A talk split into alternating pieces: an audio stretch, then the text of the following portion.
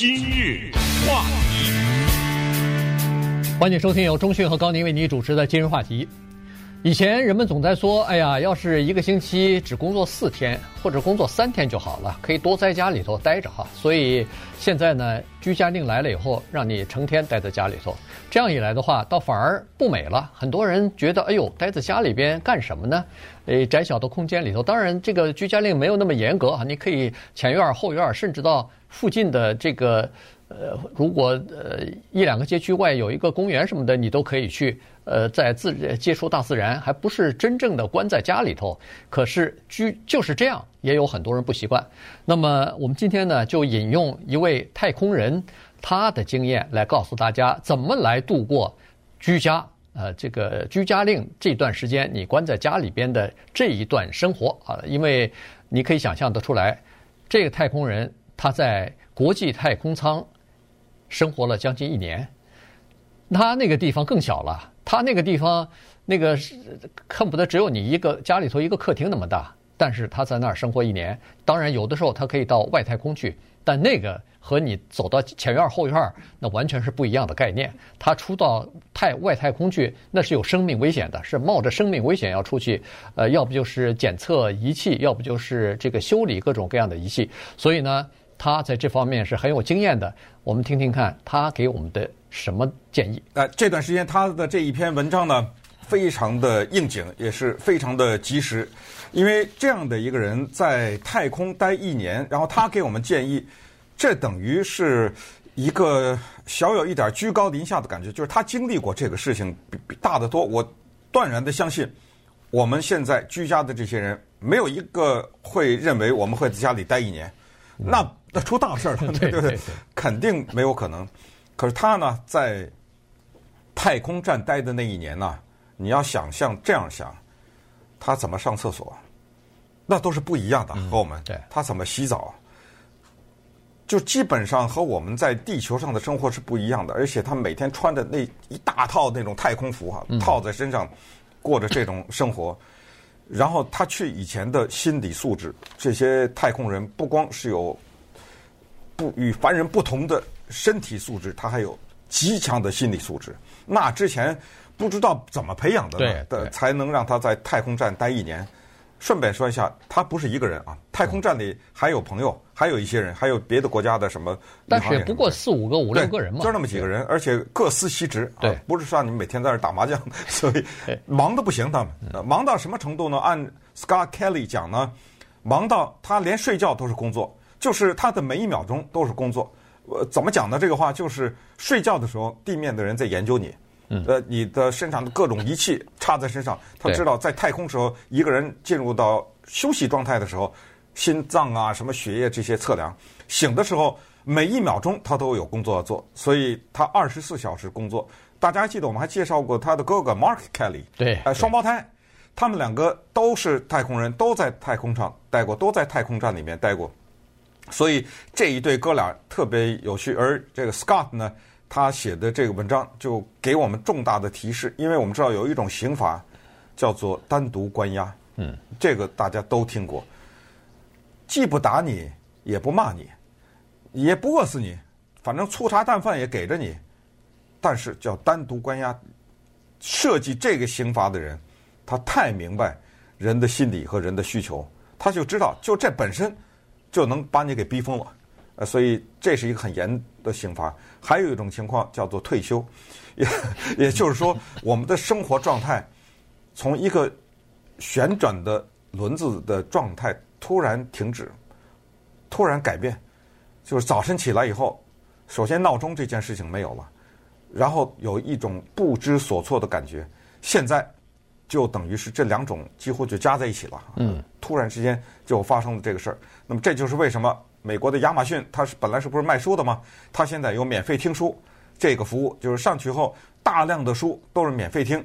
呃，现在为什么在 YouTube 啊，在很多的平台上有叫做国家歌剧院把它的一百多部歌剧每天一个每天一个免费的给大家？这就是为什么现在很多收费的网站，《纽约时报》、《洛杉矶时报》、《华尔街日报》等等，甚至《华盛顿邮报》这些收费的网站，凡是关于疫情的报道一律免放、免费开给大家，当然还有一个一直就是免费的东西，今日话题 和我们一三零零的各个节目。对，所以呢，这个在呃居家令。期间啊，在你在家里边隔离的这个期间呢，实际上还是有很多事情可以做的哈。所以，呃，今天我们就拿这个 Scott Kelly 他的建议啊，跟大家来分享一下。首先呢，他是说，如果要是比如说啊，我们这个居家令现在看来是要到四月十九号，这是呃，就是第一阶段，就是四月十九号。如果四月十九号这个防疫的工作或者是这个疫情逐渐的开始控制住了，那么有可能可以。结束啊！如果说部分开放之类的，部分开放就是有限度的可以开放啊什么的，这个要端要看当时的这个市政府和州政府到底是怎么宣布的。如果疫情还是非常严重的话，也不排除继续还要再继继续隔离下去哈。所以，首先先做好一个四月十九号。对，而且我打个岔，就是说，他如果到了四月十九号，他不可能那一天就全部开了，那不可能啊。如果他决定严的话，请注意。到了四月十九号以前，比如说什么十六、十七这种啊，他绝对不会说延一天，四月二十号，你知道这种延一天是没可能的，肯定是以星期为计算的，对不对？所以那就更麻烦了。对，从三月十九号开始这个居家令宣布居家令，到四月十九号一个月。所以这一个月，如果你不是从事，比如说是基本服务的行业的话，那你就应该待在家里了。呃，相信很多人都待在家里头啊，这个呃大家都是非常自觉的。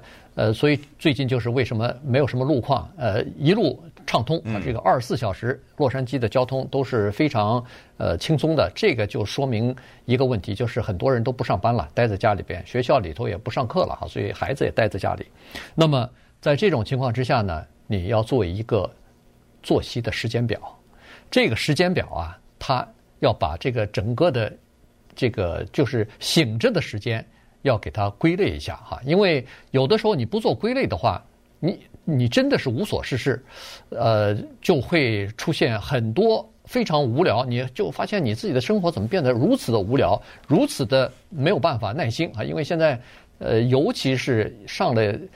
几十年班的这些人，你突然停下来让他，他他真的是不习惯啊。所以呢，要做一个时间表。这个呃，Scott Kelly 呢，他就说，他说他在呃太空站的时候啊，在外太空的时候，他那个时间表详细到每一分钟做什么事情都有啊。这个他说他一回到地球的时候，一年结束以后回到地球，突然发现。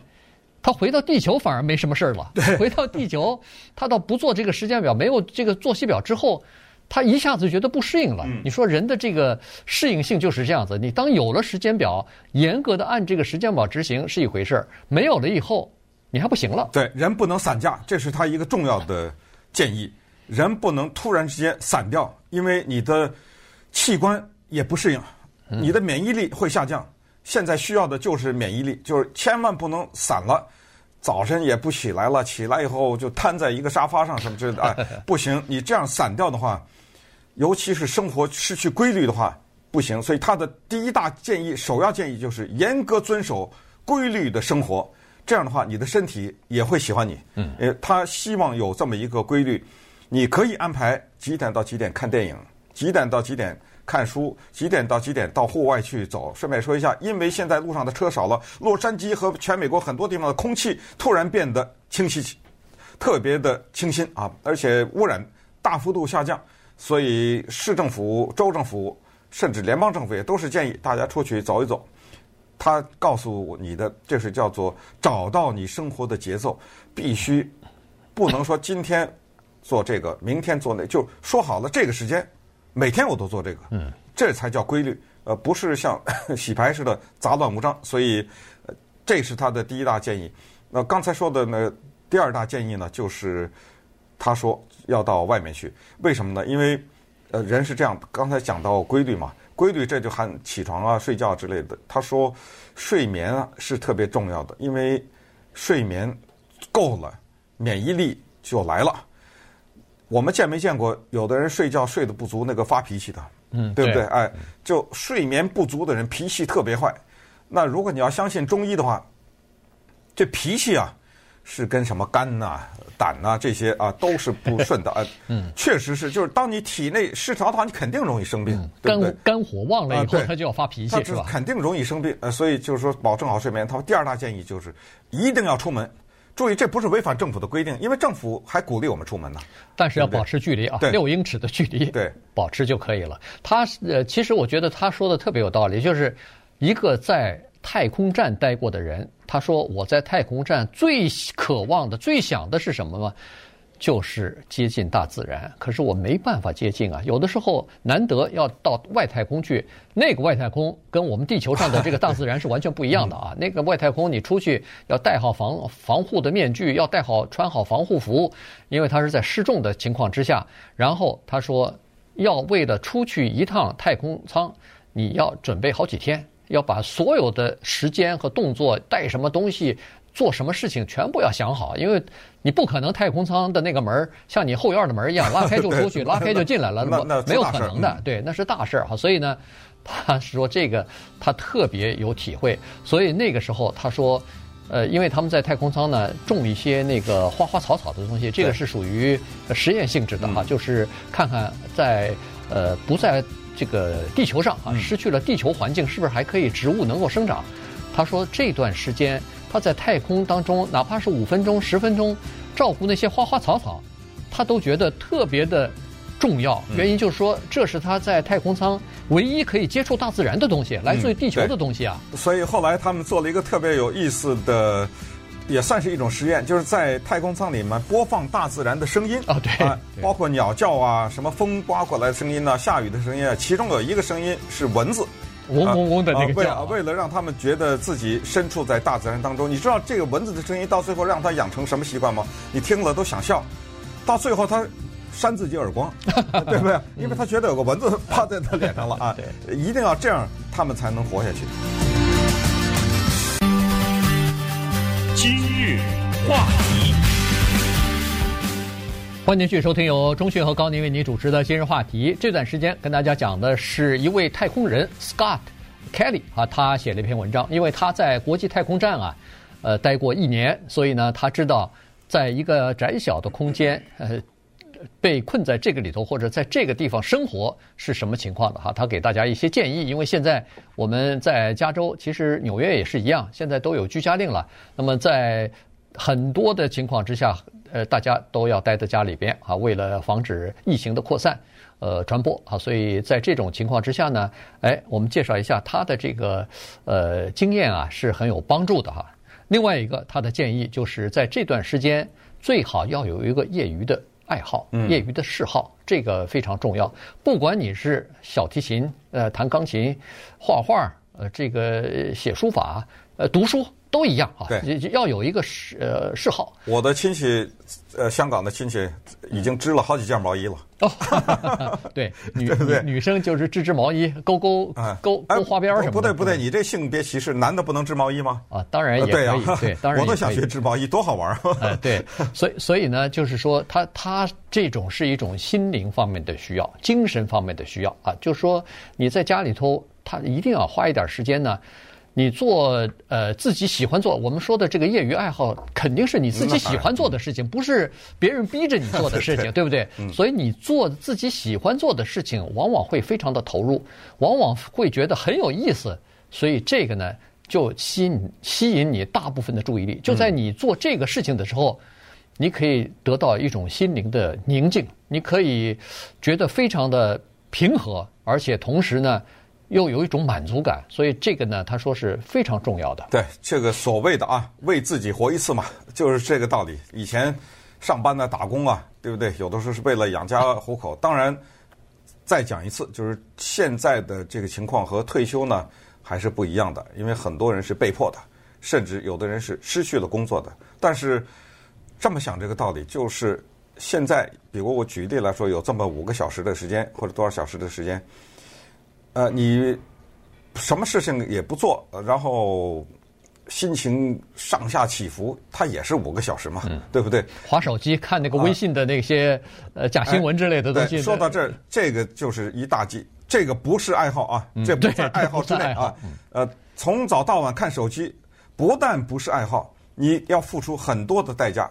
第一，是不是心情更沉重？哪有什么好消息啊？现在，第二，你要付出你视力的代价，就长时间的眼睛盯着那个闪亮的荧幕看着，肯定对你的眼睛是不好的，百分之百的，这个是没有争议的。所以你要付出视力的代价。还有就是，这才叫虚度光阴呐！这个时间对你有什么帮助？拿着那东西在那看，看完了还到处去传，对不对？所以放下手机。他没有这个建议啊，Scott 里面，因为他的这是中讯的，这是中讯的建议，呃，也是你的建议吧，对不对？哎，放下手机，培养一个嗜好或者是一个爱好，那才有意思。我告诉大家，有一个东西，你也别钢琴、吉他什么，学英语。我真的告诉大家这个，再也没有比现在更好。你说到哪儿学啊、哦？你能问出这个问题就已经 进步进步了。我告诉你，根本不用钱，你 YouTube 啊什么那种各种渠道，呃，由浅入深的那。数不数不清的，只要你想，我们就你要真的想，你就我们告诉你到哪儿去学去，你知道吗？大量的根本在家就是可以免费的学习英语。接下来他的建议就是，这个有点难啊，说实话，叫写日记啊。嗯。为什么呢？因为有的时候人需要对话，你说夫妻之间还对什么话呀？这是开玩笑啊，开玩笑，没什么话，该想的都已经早都没话了。但是日记呢，是自己和自己的对话。当然，Scott Kelly 的情况不太一样，他在太空写的这个日记，呃，几乎是他的任务了。